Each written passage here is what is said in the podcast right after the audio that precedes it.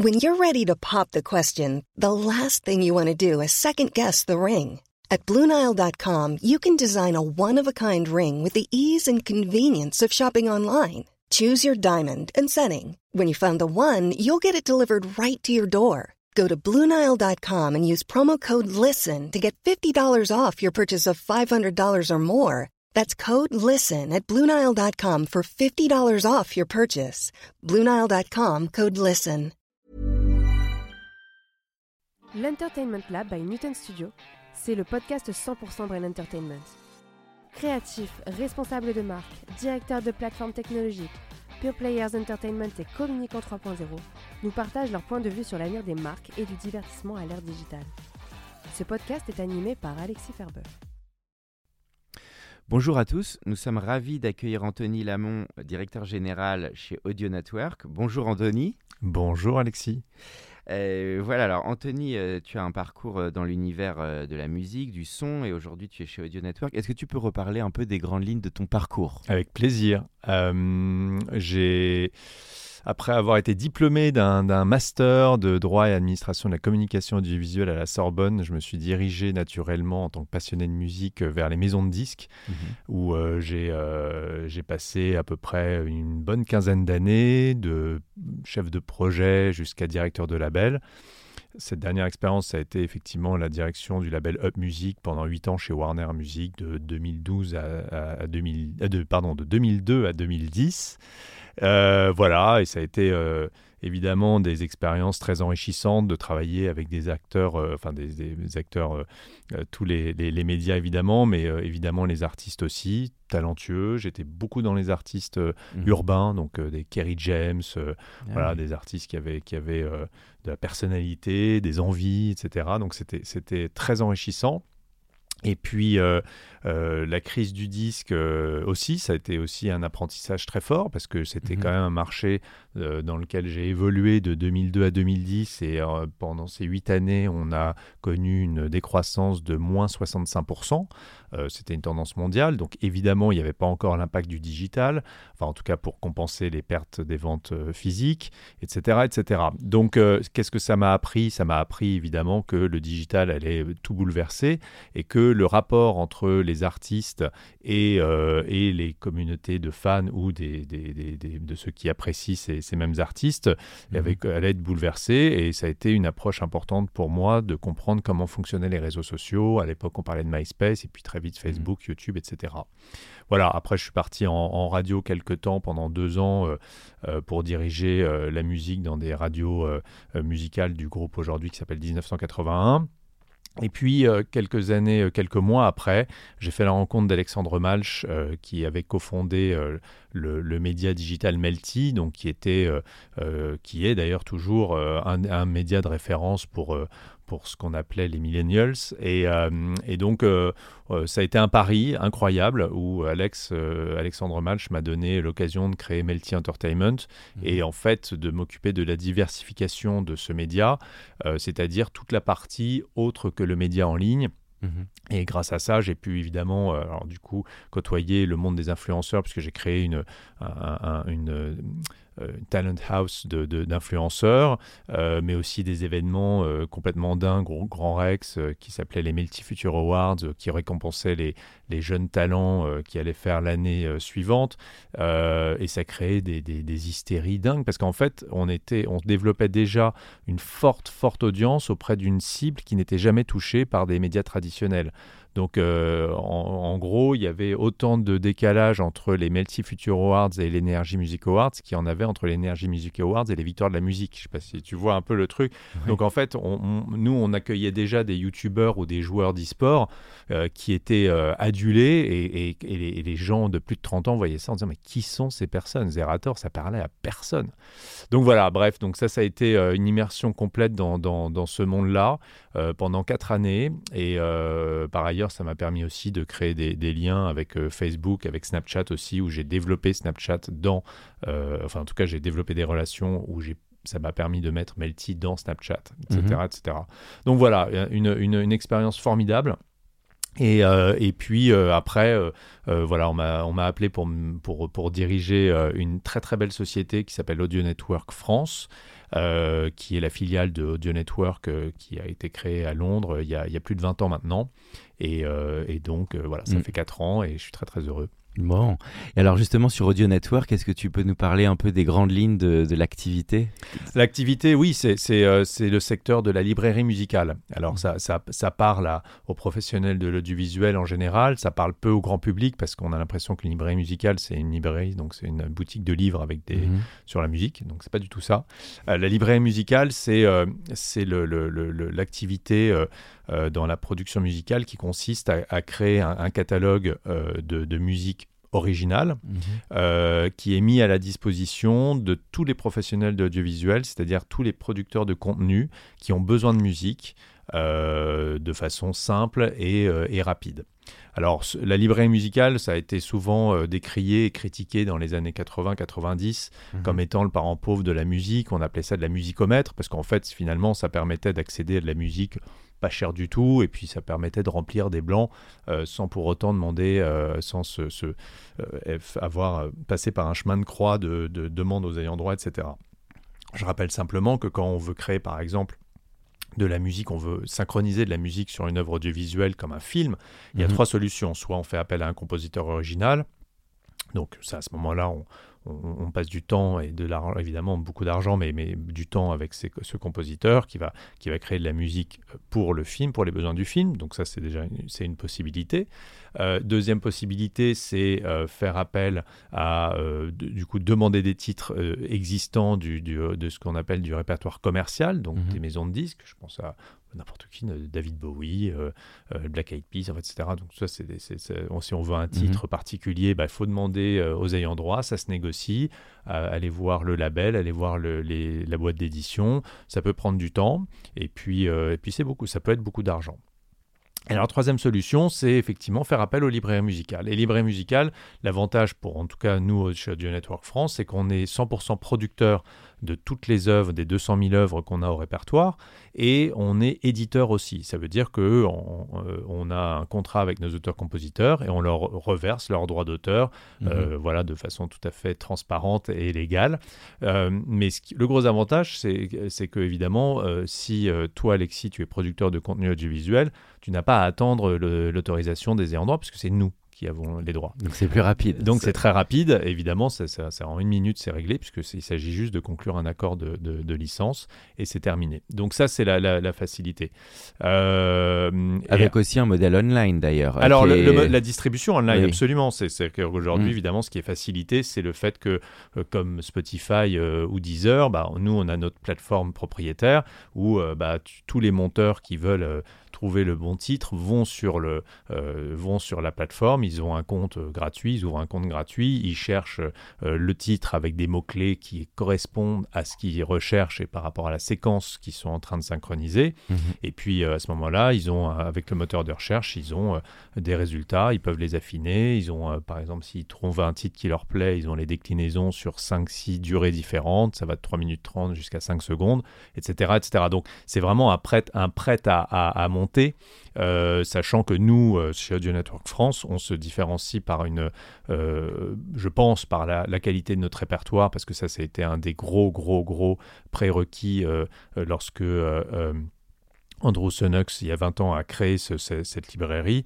c'était d'avoir la, la meilleure musique en termes de production. Donc il y a mmh. des, investissements colossaux qui sont faits dans l'enregistrement des œuvres, mmh. euh, au, même, au même niveau que les maisons de disques. Donc on n'a on pas à rougir, on est vraiment sur quelque chose Ce qui se fait d'ailleurs en amont de la, des propres commandes. Il y a une vraie production, euh, je dirais ad hoc, de, des artistes, des sons euh, pour... c'est exactement ça. Et c'est très... un prise de risque. Oui, oui, c'est important de le, mentionner, c'est que en fait nos œuvres sont déjà enregistrées. C'est-à-dire qu'on ne fait pas de l'œuvre à la commande. Mmh.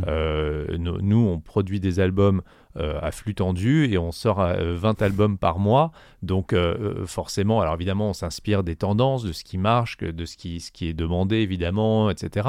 Mais on n'attend pas la demande d'un producteur de, pour une pub de, de faire cette, cette, cette œuvre-là. C'est pas notre métier. On fait pas de l'œuvre à la commande.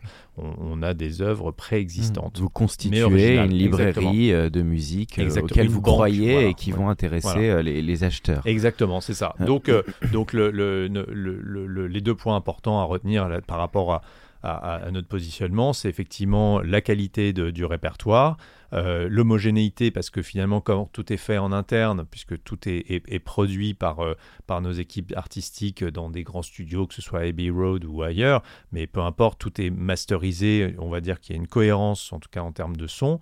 Euh, donc ça, c'est la, qualité de, notre répertoire. Et deuxièmement, bah, le service. Alors moi, je connais évidemment très bien les équipes internationales, mais encore mieux mon équipe. et je sais que ce sont des superviseurs musicaux hors pair qui sont passionnés et qui sont extrêmement réactifs. Ils comprennent les besoins de nos clients. Et donc, c'est ça, c'est ce qui fait la différence aussi. Quand on a une, un superviseur musical qui nous appelle en disant voilà, j'ai besoin de, de, tel titre, de tel genre, euh, mon équipe est capable de leur répondre, de leur envoyer une petite sélection dans, dans le quart d'heure, euh, parce qu'on sait très bien que dans la pub, euh, voilà, il y a des délais qui sont ultra courts et que mmh. voilà, il n'y a pas le temps de tergiverser. Donc il y a un positionnement qui est assez vraiment premium dans ce marché, finalement, où il y a d'autres services, on va dire, qui sont plus basiques. donc un positionnement premium. Alors ce qui est intéressant, c'est que toi, tu as connu finalement des différents mondes de la musique. Est-ce que, est-ce que tu vois une vraie explosion de ces nouveaux modèles économiques autour, bah, qui existent déjà depuis longtemps sur la publicité, mais avec le digital toi qui as connu le monde des labels aussi qui draine un certain style de revenus, qu'est-ce que, comment tu vois ce marché évoluer un petit peu? Sans rentrer dans le détail, ce qu'on voit, ce qu'on voit surtout, c'est que le, les catalogues éditoriaux. On l'a vu récemment, il y a eu des, acquisitions euh, de, de catalogues d'artistes très connus qui sont vendus euh, des millions et des millions parce qu'en fait, on sait qu'aujourd'hui, euh, le, les catalogues de droits éditoriaux euh, représentent, euh, vont représenter au fur et à mesure, parce que ça, génère de plus en plus de, de, comment dire, de droits d'auteur, représentent des vrais, vrais, vrais leviers d'investissement. Mhm. Donc oui, je pense que c'est là où, où se trouve le, le, nerf de la guerre, en tout cas dans la musique, c'est ces droits d'auteur. Mhm. Donc pour être clair, euh, il y a deux types de droits. Il y a les droits de production, donc ceux qui ont euh, investi dans, les enregistrements, donc qui sont propriétaires des enregistrements. Euh, donc ils touchent des droits évidemment quand ces enregistrements sont exploités. Et puis il y a les éditeurs qui exploitent les œuvres en elles-mêmes, c'est-à-dire les paroles et la musique. Donc, euh, à partir du moment où euh, ces, ces, droits-là sont exploités, euh, ça génère beaucoup d'argent. Et ça, je pense que la finance est bien au courant maintenant de ce que ça peut représenter depuis 4-5 ans. Et c'est pour ça qu'il y a un, mercato de dingue en la matière. Alors justement, on va parler un peu de storytelling parce que euh, l'Entertainment Lab parle aussi d'histoire. Alors ce qui est intéressant, c'est le lien entre la musique et l'image, puisque finalement, tu dis que ce sont les producteurs de contenu, c'est quand même beaucoup la musique à l'image. Est-ce que tu peux nous parler de ce processus bah, qui fait qu'à un moment, bah, effectivement, il y a un réalisateur, il y a un monteur, il y a une agence de pub. Euh, comment tout ça se choisit en fait, se met en place? C'est très variable en fonction des projets, mais euh, euh, c'est vrai que euh, nous, on, a des, on peut avoir des belles histoires, des très belles histoires, dans la mesure où, a priori, on n'a pas de stars chez nous. En tout cas, on n'est pas connu pour avoir des tubes dans notre répertoire. Mhm. et ben, c'est faux. En fait, dans le livret musical, on commence à avoir des classiques.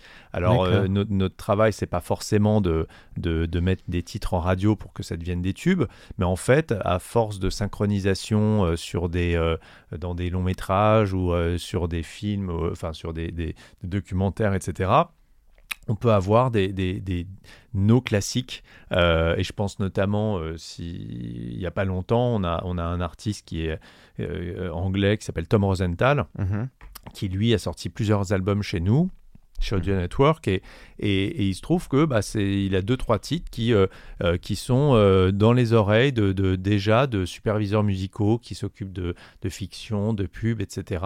Et il n'y a pas si longtemps que ça, en début, début d'année, un des titres de Tom Rosenthal qui s'appelle Go Solo était, avait été proposé par l'agence Star Trek auprès de son client mhm. Publicis pour la campagne Renault Zoé Monde. Et en fait, euh, ils se sont pas dit, tiens, euh, on va aller chercher en librairie musicale ce qui correspond euh, au brief de, de, l'agence. Non, ils avaient déjà en tête ce titre-là en se mmh. disant, bah, au regard de la pub, nous, on, a, on, connaît ce, ce, Tom Rosenthal, on connaît ce titre-là, on sait qu'il est chez Audio Network, mais ils auraient pu avoir la même démarche avec un titre de, je sais pas moi, de de Prince, ou j'en sais rien, euh, qui, mm. en se disant, tiens, ce titre-là, il, collerait très très bien. Donc c'est intéressant de voir qu'au fur et à mesure, euh, nos titres étant médiatisés, on fait, et, parce que on, on, s'efforce de communiquer sur nos auteurs-compositeurs, sur les titres, parce que aussi on est de la promotion, entre guillemets, euh, via des plateformes de streaming comme Spotify. On peut retrouver une partie de notre répertoire aussi sur Spotify. Du coup, bah, ça, crée aussi euh, une dynamique en la matière et c'est assez intéressant. Euh, donc, donc on sort un peu de, des, enfin, on sort des sentiers battus, de l'anonymat de la musique qui finalement n'a pas de fonction mnémonique. Euh, la fonction mnémonique de la musique, c'est simplement le fait que euh, une musique euh, correspond à des émotions. Donc c'est souvent le cas de, titres qu'on a écoutés quand on était jeune. Je crois que c'est à l'âge mhm. de 14 ans où ça devient, c'est l'âge où, auquel on a le plus d'émotions quand on écoute de la musique. Et du coup, bah, c'est des titres qui nous suivent toute notre vie. Donc c'était peut-être Duran Duran ou AA pour toi, j'en sais rien. Mais mhm. tu vois, un Take On Me par exemple, tout le monde a un souvenir sur Take On Me. Et, et, voilà, c'est la, la fonction mnémonique. Bon, nous, on n'a pas cette, cette, faculté-là, mais quand même, on a quand même des titres qui, qui transmettent beaucoup d'émotions, qui peuvent marquer, et grâce à des synchronisations, qui peuvent euh, euh, tout d'un coup euh, avoir leur histoire. Ce qu'on sent dans ton discours, c'est quand même aussi toute cette partie artistique, puisque finalement, tu parlais de Tom Rosenthal. Et en termes d'univers musical, finalement, Audio Network recoupe quel style d'univers narratif, musical, musicaux On est, on est obligé de, de, de, couvrir tous les, tous les genres musicaux. Aujourd'hui, on couvre 400 genres musicaux. Donc ça va de la country au hip-hop, aux musiques traditionnelles. Euh, c'est très très très, varié. Euh, après, on essaye aussi évidemment, oui, parce que en fait, évidemment que on est obligé de couvrir tous les usages. On est très très fort sur la musique orchestrale mhm. parce que historiquement, Andrew Sunnux vient de cet univers-là. Il est chef d'orchestre, enfin en tout cas, il sait diriger un ensemble orchestral aussi. Il le fait toujours, donc c'est génial. Moi, je l'ai vu en studio, c'est absolument fabuleux à Abbey Road, au studio B, d'être là, de le voir. bon, c'est dingue. Néanmoins, euh, on sait par exemple qu'il euh, y a, y a une énorme demande sur le hip-hop, par exemple, sur tous mhm. les titres, euh, morceaux de hip-hop, que ce soit internationaux, voire ou français. Et par conséquent, on, là, on a D'accord. Beaucoup travaillé dans ce sens. Et je précise que localement, on travaille aussi avec, euh, avec des artistes locaux français pour justement développer euh, bah, les artistes, euh, les productions françaises, parce que voilà, parce que c'est normal, c'est important de, de, faire travailler la création française et puis du coup d'avoir aussi de répondre à la demande de titres français. Les compositeurs sont localisés un peu partout dans le monde? Ils sont, ils sont beaucoup euh, localisés en Angleterre et aux États-Unis pour l'instant, mais c'est vrai que moi, je, mon, euh, dans mes missions, c'est aussi de développer le répertoire français. Et du coup, bah, il y en a de plus en plus. Ils sont au nombre de combien au total, vos compositeurs? On, a, on travaille avec 1000 euh, compositeurs. 1000 compositeurs. Alors Anthony, est-ce que tu peux nous parler de la variété de formats aujourd'hui qui sont que tu peux avoir chez Audio Network et où la musique intervient? Alors, euh, nous, on, travaille euh, sur tous les formats, en tout cas, euh, les formats qu'on propose musicaux, comme je le disais tout à l'heure, c'est des, morceaux qui vont de 3 minutes 30 à 5 secondes. dans les tendances, évidemment, il y a, les formats classiques qui sont euh, la fiction, euh, le long métrage, euh, les documentaires, ça c'est pour la télé, mhm. aussi les programmes de flux, ce qu'on appelle les programmes de flux, c'est-à-dire les, les programmes comme Top Chef par exemple, mhm. donc du divertissement, qui utilisent énormément de musique en général, parce que quand vous regardez un, un épisode de Top Chef sur toute la durée, je pense qu'il y a à peu près 90 15% de, de, de, musique ah on se euh, rend pas compte tout au long du format. Non, non, c'est dingue. Donc, euh, donc euh, voilà, on c'est, c'est, bon, ça c'est assez classique. Évidemment, le digital a bouleversé tout ça. Mhm. Donc on, est, on a eu des formats, il y a eu et tous les formats de, de vidéos qu'on peut trouver sur les réseaux sociaux. Et puis récemment, il y a évidemment TikTok qui a bouleversé mhm. tout ça avec, avec des, des, des, formats musicaux bien spécifiques, avec mhm. des, euh, même des genres musicaux bien spécifiques aussi pour que ce soit, euh, euh, pour qu'on puisse se chorégraphier dessus, etc. Tu es dessus toi ou pas, non? Personnellement, alors non, non, je, c'est ma limite, je crois que j'ai, enfin c'est ma limite, je sais pas si j'ai une limite, mais je suis plus sans Snapchat non plus. je crois, non, non, j'ai fait une cure de, de, de détox sur les réseaux et j'en suis, voilà, je suis toujours en cure d'amaigrissement là-dessus. Les formats, là, tu étais en train, c'est intéressant que tu parles de TikTok qui a quand même eu un, engouement assez incroyable. Tu parlais de formats bien spécifiques, tu peux en parler un petit peu? Oui, bah, bah, parce que c'est des formats très courts qui nécessitent une musique euh, très percutante, euh, mhm. avec, bah, avec pas mal de, de, de, comment dire, de caractéristiques. Donc, ce qui est intéressant pour nous, c'est de s'adapter aussi par rapport à ça, c'est-à-dire on a déjà des formats courts dans, notre, dans, dans, les versions de nos morceaux, mhm. mais après, il y a sur certains genres musicaux, le, trap, euh, enfin tout ce qui est euh, musique urbaine, etc., c'est important d'aller là-dessus. Musique électro aussi, mais euh, et tout de suite, il faut que ce soit du prêt à, synchroniser sur. Punchy, quoi. Voilà, exactement, exactement. Donc là, le montage est clé. Ça veut dire que le montage est clé pour eux, mais nous, notre, le, ça c'est leur souci, mais c'est vrai que pour les utilisateurs de TikTok, c'est d'avoir tout de suite le morceau qui impacte très vite. Donc, euh, donc c'est le change pour nous, c'est euh, d'essayer de, de, de, de, fournir euh, le, le, genre musical qui sera le plus populaire aussi sur ces plateformes-là. Parce qu'à un moment donné, les marques, si elles s'intéressent à TikTok, elles doivent aussi avoir la musique qui, qui correspond. On a fait, on a été utilisé deux fois. On a deux annonceurs qui nous ont, qui ont fait appel à, à nous. de mémoire, c'était La Roche Posay euh, chez L'Oréal qui a fait une opération sur TikTok et qui a choisi un, de nos titres voilà, pour, pour faire euh, créer une opération virale avec une chorégraphie, etc. Donc, euh, et le deuxième annonceur, je crois ne pas me tromper en disant que c'est le Crédit Agricole aussi qui a fait une opération via TikTok France. Donc, voilà, euh, parce que évidemment, euh, comme c'est du brand content, ils sont obligés, ils ne peuvent pas utiliser de la musique euh, de commerce. Parce que dans un cas comme ça, c'est l'annonceur directement qui est votre client ou c'est l'agence? Ça dépend. Ça, dépend. Là, en l'occurrence, sur La Roche-Posay, c'était c'était L'Oréal en direct, mhm. mais voilà, sur et sinon, il y a l'agence euh, de TikTok en France qui aussi opère pour euh, créer des opérations de brand content. C'est très variable aussi.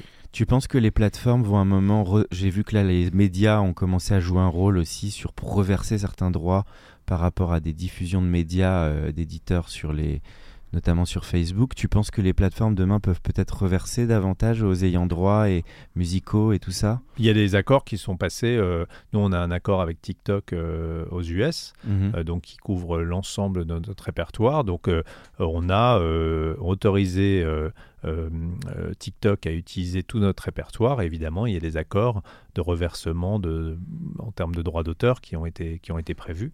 Et euh, ça, c'est le cas pour nous. mais je crois pas par, tout ça. Hein. Bien sûr, c'est le cas aussi de, de beaucoup d'autres producteurs et éditeurs de musique. Donc, euh, non, non, c'est régulé au fur et à mesure. Euh, voilà. Donc, c'est. Si, si, on se met un peu dans 10 ans, c'est un peu dur comme question, mais toi qui, qui, a, été dans toute cette mouvance musicale, si tu, comment tu vois l'avenir du, du, du, son, de, du musique sur les nouveaux modèles? Comment tu vois ça dans plusieurs années? Qu'est-ce qui va finalement sont, être les tendances importantes, tu penses? C'est un peu dur comme question, hein, désolé. C'est une question très difficile.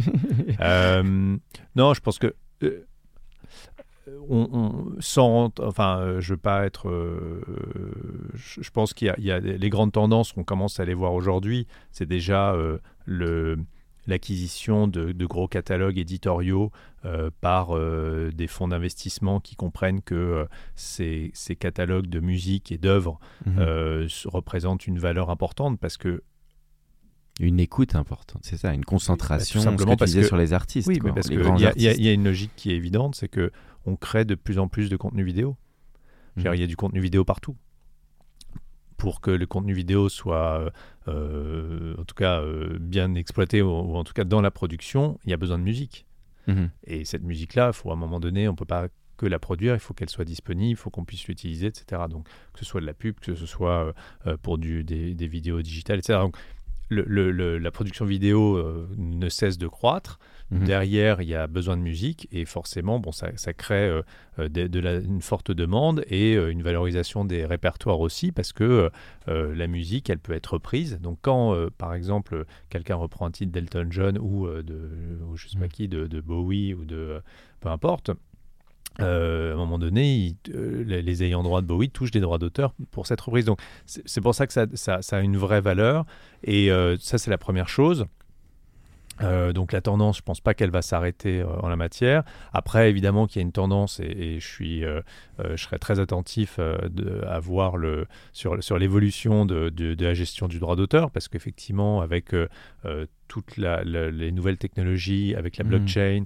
On parlait des NFT tout à l'heure euh, entre Mhm. nous, mais euh, ça fait partie des, des, des- Questionnement que ça soulève. Évidemment, ça, ça- ça pose des questionnements. Alors aujourd'hui, il n'y a pas eu encore euh, la réponse incroyable. Il y a des sociétés qui sont re- revendiquées, euh, euh, qui- en tout cas qui ont revendiqué un savoir-faire pour euh, euh, ne pas laisser euh, un centime de côté et faire en sorte que les deux auteurs euh, touchent euh, euh, parfaitement leurs droits avec un traçage parfait. Bon, on n'en est pas là du tout, mais en tout cas, je pense que dans les dix années à venir, ça va être quelque chose de révolutionnaire parce euh, il y a beaucoup d'intermédiaires et que je pense qu'aujourd'hui, ce qui est génial, c'est que grâce à des sociétés comme Believe, bah, un artiste peut de chez lui tout de suite avoir accès depuis plusieurs années aux plateformes de streaming comme Spotify et avoir Mhm. à peu près des outils, euh, euh, on va dire, euh, quasiment professionnels Mhm. pour traquer son audience, pour savoir si son titre marche, qui écoute, etc. etc. Donc c'est des, c'est des, c'est quand même des, des dashboards, enfin des, Oui, c'est très utile pour les artistes qui créent, quoi. des artistes, mais euh, amateurs. Mhm. Donc euh, on, est, on est quand même... euh, Il y, a, il y a 15 ans, on se disait, tiens, grâce aux réseaux sociaux, on peut se faire écouter par le plus grand nombre. Maintenant, grâce à des, des plateformes intermédiaires comme, comme les produits ou toutes les, les fonctionnalités offertes par Believe, on peut en plus, en tant qu'artiste amateur, pouvoir gérer sa petite entreprise et son Mhm. audience euh, de façon quasiment professionnelle. Donc ça, c'est dément. Et puis, euh, bah, la prochaine étape, c'est quoi? C'est peut-être de savoir quand euh, je vais être diffusé sur Spotify, dès que j'ai une écoute, je vais toucher 2 centimes, 3 centimes, 0,005 centimes, peu importe, mais on va pouvoir aussi euh, créer tout d'un coup quelque chose de vertueux, voilà, donc avec Alors- une désintermédiation complète. Alors ça m'amène forcément à une question, comme tu as travaillé au début en label de musique, pour les nouveaux artistes, parce que quand même tu dis que les grands catalogues vont être plus concentrés. Ça sous-entend aussi que quand évidemment les artistes un peu plus reconnus bah, drainent aussi pas mal d'écoute. Bon, on le sait aujourd'hui, tu parlais d'Elton John, c'est drôle parce qu'il y a une, une reprise aussi récente. Mais quid des nouveaux artistes qui doivent émerger là-dedans? Au-delà de la qualité de la création, il y a aussi la force du marketing pour émerger. Ça, tu l'as vu aussi en label. Est-ce que tu penses que quand même il va y avoir une prime à la nouveauté, à l'originalité? Ou que plus ça avance, plus c'est compétitif, plus c'est quand même compliqué de, sortir? Là, je, je me mets à la place des nouveaux, des nouveaux artistes. Je- J'avoue, euh, aujourd'hui, euh, ça fait longtemps, ça fait plus de 10 ans que je suis plus dans, la- dans, Mm. dans la production, euh, dans les maisons de disques. Mm. Donc j'avoue que je serais assez Mm. embêté de dire aujourd'hui et de, de savoir comment ça, ça fonctionne. Mais c'est vrai qu'il y a un éclatement complet de, des audiences en- au niveau de la consommation de la musique. C'est-à-dire que euh, il y, a- il y a plein de niches qui se sont créées euh, et c'est vrai que c'est, euh, je pense qu'il n'y a jamais eu autant d'offres musicales. Maintenant, moi, ce que je constate quand même, c'est que pour être utilisateur de, de plateformes comme Spotify, on est quand même très très lié aux algorithmes. C'est-à-dire que euh, si je regarde les nouveautés de la semaine le vendredi, ce qui est mon cas, euh, bah, on me propose un peu ce que j'écoute déjà. Donc, euh, donc c'est ça qui m'embête euh, aujourd'hui. Ce qui m'embête beaucoup, c'est que tout, tout me pousse à aller écouter C'est des un choses. peu formaté en Bah, vrai. euh, des- exactement. Mm. C'est tout me pousse à écouter ce que j'écoute déjà, ou en tout cas dans la lignée de ce que j'écoute déjà. Et ça, ça me pose un problème. Parce qu'il n'y a pas de raison que, euh, parce que mon téléphone euh, finalement a un format réduit, on ne puisse pas me donner une liste exhaustive de toutes les nouveautés qui sont sorties, euh, qui sortiront demain vendredi par exemple. Mm. Ça, ça m'ennuie. C'est intéressant. Et, et- et- et c'est là où. Euh, et on est, c'est, c'est la même logique que Netflix. Oui. On, on est chez- chez- c'est juste la logique de On de reconduit les goûts euh, existants Exactement. des gens, mais on va pas forcément les amener vers de la- de l'audace ou de la nouveauté. quoi. Exactement. Et ça, c'est un, pour moi, C'est un problème pour les nouveaux talents, ça. C'est un exactement. C'est pour ça que quand tu me demandais Mm. que- quid des nouveaux talents, comment émerger, bah déjà il y a ce problème-là, c'est que si tu fais pas exactement la même chose que euh, les autres, bah du coup tu as moins de chances d'émerger aussi. Après, euh, je veux dire, c'est quasiment répliquer le problème, euh, ou en tout cas la logique qu'avaient euh, les grands médias, euh, les grandes radios à une certaine époque, enfin dans les années 90, euh, 2000, où finalement, quand il y avait un genre musical qui marchait, derrière on en avait euh, 50 et puis euh, on épuisait le filon jusqu'à ce que euh, bah, finalement les titres marchent plus en radio. Mais c'est vrai qu'il y a toujours il y a, il y a des effets de mode. Donc ça, c'est- Mm. on, peut, on peut considérer que c'est un effet de mode. Mais au moins c'était choisi et au moins il y avait euh, peut-être il y avait moins de prise de risque parce que mine de rien on était quand même calé sur l'audience. Et il faut pas oublier que c'est ça qui est important, c'est l'audience, l'engagement. Aujourd'hui, l'engagement euh, d'un réseau social, le, les, les, je pense que euh, ce qui est important pour, un, pour euh, Spotify ou pour un réseau social, c'est de faire en sorte que l'utilisateur reste en Mhm. ligne et du coup qu'on lui serve des choses qu'il a envie d'écouter. Les radios, c'est c'est la même chose. En tout cas, ce qu'on veut, c'est qu'ils partent pas. Mhm. C'est le but.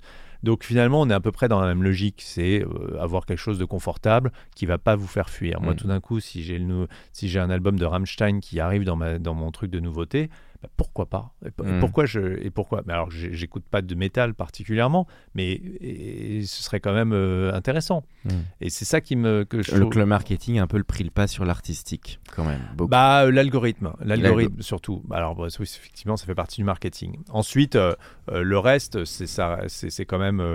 je trouve qu'il y a, il y, a, il y a toujours des belles histoires qui sont encore racontées. Il y a ceux qui sont plus malins et qui arrivent à, à, à- à- à exploiter euh, encore des moyens géniaux. Moi, je vois quand je vois Orelsan, la façon dont Oui. il sort son album. très Je pense que c'est un exemple de, de, de, de marketing, de Ils lancement. sont qui- bons en artistique et en marketing. C'est Oui. vrai que quand on voit les nouveaux talents qui ont émergé, ils ont les deux parce que qu'on prenne Orelsan ou Clara Luciani ou Angèle, Oui. finalement ils maîtrisent ou Stromae encore plus, ils maîtrisent à la fois les deux. Bien sûr, finalement. mais sur l'urbain. Enfin, Ouais. euh, n'importe. euh, et d'ailleurs, euh, les, les- mais les Mm. idées sont toujours venues. euh. Les bonnes idées sont toujours venues de la rue. Euh, Il y a toujours eu des, des- des idées assez fabuleuses. De moi, c'est pour ça que je trouvais ça enrichissant de travailler avec les artistes urbains, puisque il y avait cette espèce de soif de réussir à tout prix, qui était à chaque fois euh, euh, sans limite en termes d'idées. Et c'est génial, parce Mm. que finalement, bah, c'est l'idée de faire du street marketing toujours encore plus grand. Donc les bâches, elles sont encore plus grandes mais c'est euh, si je prends l'exemple de, de- des clips par exemple parce que le clip est fondamental toujours hein, c'est toujours un outil de, de promotion qui est génial mais PNL quand on les voit euh, tout assis euh, au bord de la, de la tour Eiffel. Enfin à un moment donné c'est une image qui est ultra forte. Et il faut pas oublier effectivement que euh, bah, pareil euh, un Orelsan euh, son image a été déterminante aussi sur le deuxième album. Ça a été des choses qui ont été qui ont permis de, de populariser l'artiste.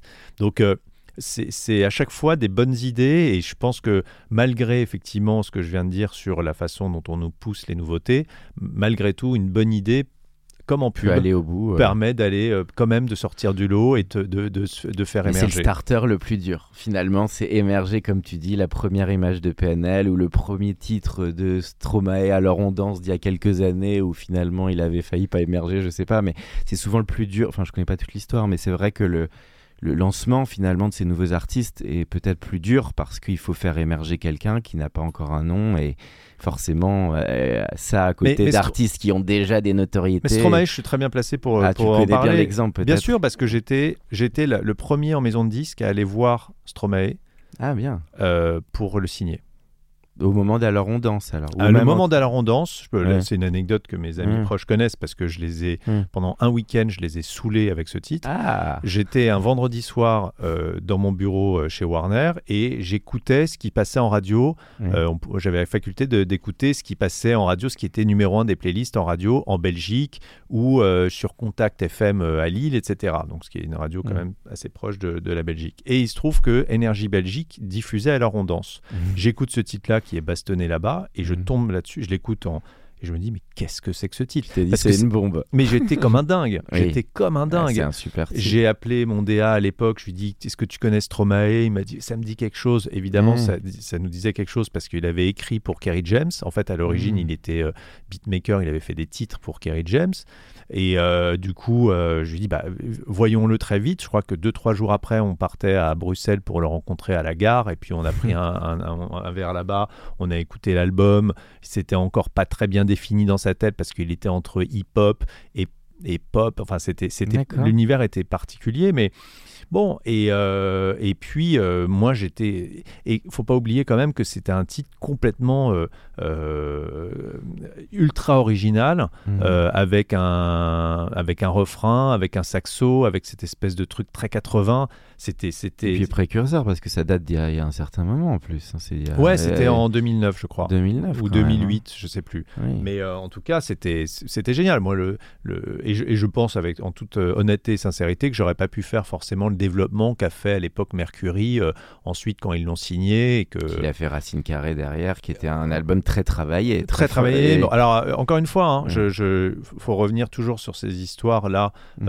avec ces artistes c'est que je pense que 99% de la créativité, pardon, la créativité vient de l'artiste mm. ou de son entourage en, la matière. On l'a vu avec Scred euh, et Aurel San, enfin si vous avez vu le documentaire, mm. On voit d'où ça vient. Euh, je pense qu'ils sont moteurs dans cette créativité-là. Euh, les, maisons de disques sont là pour les accompagner formidablement, mm. leur donner les moyens de créer, etc. Mais je pense que dans tous les grands artistes que j'ai croisés dans ma carrière, c'est eux qui sont moteurs là-dedans, euh, que ce soit pour la grande variété française comme pour le hip-hop ou, euh, ou l'électro. Euh, moi, mon, mon, on va dire mon, enfin, mes référents en la matière, c'est les Daft Punk. Les mm. Daft Punk, pour moi, c'est des cas de, c'est du marketing depuis 25 ans qui a toujours été absolument fabuleux. C'est mm. voilà. Bien sûr, c'est intéressant. On arrive vers la fin du podcast, mais c'était bien d'avoir cette anecdote euh, sur les débuts du, jeune Stromae. Euh, alors en termes de goût, alors tu en as parlé un petit peu, mais de musique, de films, de séries, est-ce que tu peux nous parler de, ça peut être film, livre, série ou musique, des choses qui t'accompagnent depuis des années, euh, que tu adores Ah, c'est très très varié. Donc, ce qui m'accompagne en musique, bah, c'est je pense que, euh, en fait, de façon assez, c'est ce que je disais à un ami il n'y a pas longtemps, j'ai jamais autant écouté de musique que depuis que je suis sorti de, la, de des maisons de disques, ah à proprement parler. Donc c'est. Tu retrouves, as retrouvé un plaisir parce que ah, parfois quand c'est son métier, Exactement. on n'a plus le plaisir. Oui, puis on a, on est orienté vers le business, c'est-à-dire le top des ventes et machin. Mm. Donc on écoute euh, évidemment ce qui se passe, mais pas forcément par une curiosité naturelle. Là aujourd'hui, depuis plus de dix ans, j'écoute énormément de musique. J'écoute beaucoup du catalogue Audio Network aussi, je dois l'avouer, parce que euh, c'est, je suis toujours surpris des nouveautés. On, en écoute, on écoute tout ce qui sort tous les mois, donc euh, c'est assez, euh, c'est assez remarquable. et il, se trouve que j'ai des coups de cœur parfois sur, sur, des, sur des albums qui sont produits international, qui, produits par mes du coup collègues à Londres, mais aussi je, j'avoue que j'ai produit un album là il n'y a pas longtemps de, avec Maxime Després et Michael Torjman d'un un album que j'adore, d'électro aussi, qui est absolument génial avec des titres à la Kavinsky, etc. que j'adore. Comment il s'appelle le titre? Comme ça, les auditeurs euh, bah, Ils peuvent le trouver sur la plateforme. Je te, je te donnerai. Euh, c'est euh, Le titre en question s'appelle Aurore. Aurore. voilà, sur la plateforme Audio Network. Mais pour le reste, voilà, moi, je reste, je, je, reste, j'adore les nouveautés. J'adore écouter tout ce qui sort. Là, en ce moment, j'aime bien en partie le Juliette Armanet. J'aime bien les. Voilà, je, je, suis, je suis très bon public en général, surtout, que ce soit le San, le Armanet, etc. Euh, mon équipe aussi est une équipe d'experts et je leur demande beaucoup euh, ce qui sort, ce qui est intéressant d'écouter. Donc voilà, c'est ma curiosité naturelle. Pour le reste, mon, cœur reste toujours dans la soul et la funk. Donc euh, voilà, et la disco. Et côté séries et films, tu es aussi un fan de, de, séries télé ou de cinéma? Ou comme tout le monde, oui. Je, je pense que je, je, passe pas à côté de, de tout ce qui est sorti. Et, et je redécouvre des. Tu vois, il y a pas longtemps, je me suis plongé dans une série que j'avais j'étais passé à côté, mais de Baron Noir. Ah j'ai trouvé absolument dingue. Ouais, génial. J'ai trouvé ça euh, fabuleux et, presque euh, déroutant parce que euh, du coup, on voit plus le monde politique exactement de la même manière quand on a vu la série. C'est très étonnant. pour le reste, non, je suis, je suis la, le, le, comment dire, la tendance là-dessus avec, avec des avec des passions pour des, séries euh, françaises. Euh, voilà, mm. j'aime bien les séries populaires aussi qui passent à la télé. Donc euh, voilà, c'est très enrichissant. Et puis je fais toujours évidemment très attention à la musique qui est synchronisée dessus. La toute dernière question, c'est le conseil de tout ton parcours que tu donnerais à un jeune ou, un, ou une jeune d'ailleurs qui veulent se lancer dans l'industrie de la musique, ça peut être label, ou qu'est-ce que tu dirais aujourd'hui, ce qui en 2021, enfin fin 2021 c'est l'envie. Euh, c'est une envie très, très, mais une envie extrêmement forte. Mmh. Euh, j'ai eu la chance de. Moi, je, quand on arrive à. j'ai 47 ans, donc euh, j'ai quoi J'ai 26 ans, 27 ans de carrière, enfin d'expérience de, professionnelle. ce qui est évidemment enrichissant à mon âge, c'est de, transmettre. Euh, c'est de mhm. commencer à transmettre ou déjà de transmettre et de d'aider euh, cette génération. Moi, je, en, en, en, travaillant chez Melty, je travaillais, mon équipe était extrêmement jeune. Ils avaient 23, 24, 25 ans. ça m'a certainement aidé à encore plus les aimer, et à avoir encore plus mmh. envie de les aider.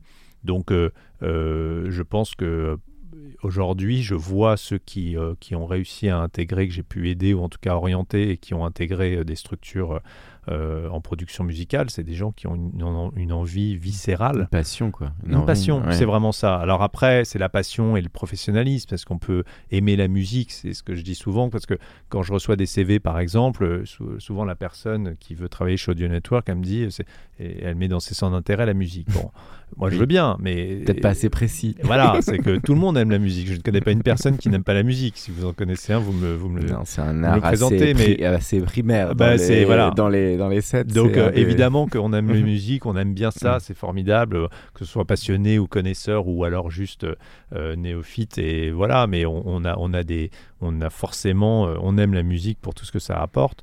Et, et là, ce qui fait la différence, c'est ceux qui vont avoir le petit truc en plus, la curiosité et puis, et puis l'intelligence de, de, vouloir travailler dans ce métier-là. Mais je pense que ça ne change pas d'il y a quelques années.